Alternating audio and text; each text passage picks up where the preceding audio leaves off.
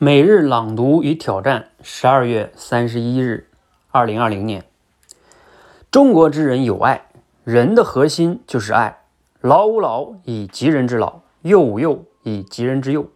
故意让病毒侵袭老弱，我们从来没有这种纳粹式的想法，更不可能像有些人一样真的去操作。失去了爱，那才是最致命的病毒。有了爱，天下可孕于长。再大的灾难都能化解，不仅化解，我们还进化的更强大、更有爱。大道至简，我们依靠责任、力量与爱这些简单的人之原则，熬过了艰难的二零二零年，体会了光荣的二零二零年。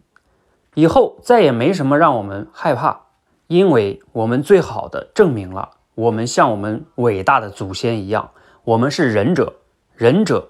无敌，节选自连岳老师的文章。今日思考与挑战，二零二零年最后一天，我最大的感触是什么呢？这一年啊，是魔幻的一年。我们这一年经历了很多很多的事情，尤其是呃新冠疫情啊，给全世界的人呢都上了一课啊，上了一节什么课呢？这个世界啊，有的时候是充满黑天鹅的，不是像我们想的那样，每天啊和昨天都一样。每年和去年都一样，不是这样的。它有的时候会出现一些意外的事情，就像我们的人生有时候也会出现一些意外啊，或者疾病啊，等等等等的。我们做的工作啊，有时候也会有各种各样的意外的出现。所以啊，我们最需要去体会的是，要去拥抱不确定性，要学会和意外或者问题去相处。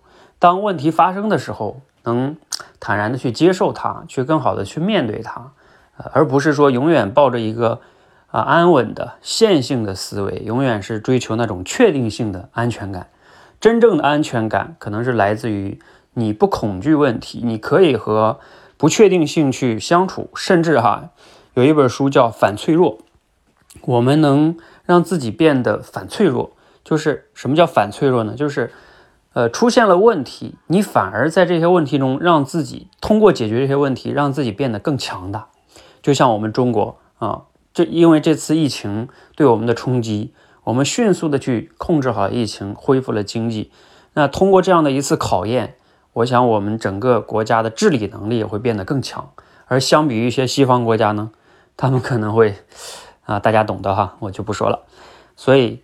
我们个人也一样哈，面对一些问题，你是恐惧逃避呢，还是能让自己变得变得反脆弱呢？变得因为问题，呃，不仅没有打倒你，而且还能让你变得更强大。就像尼采说的是吧？那些没有打倒我们的，必将使我们变得更强大。希望我们二零二零年，啊，都能，呃，学会这一课啊，并且在未来的二零二一年或者更远的未来。我们都能变成一个反脆弱的人，成为一个更强大的自己，一起加油！谢谢。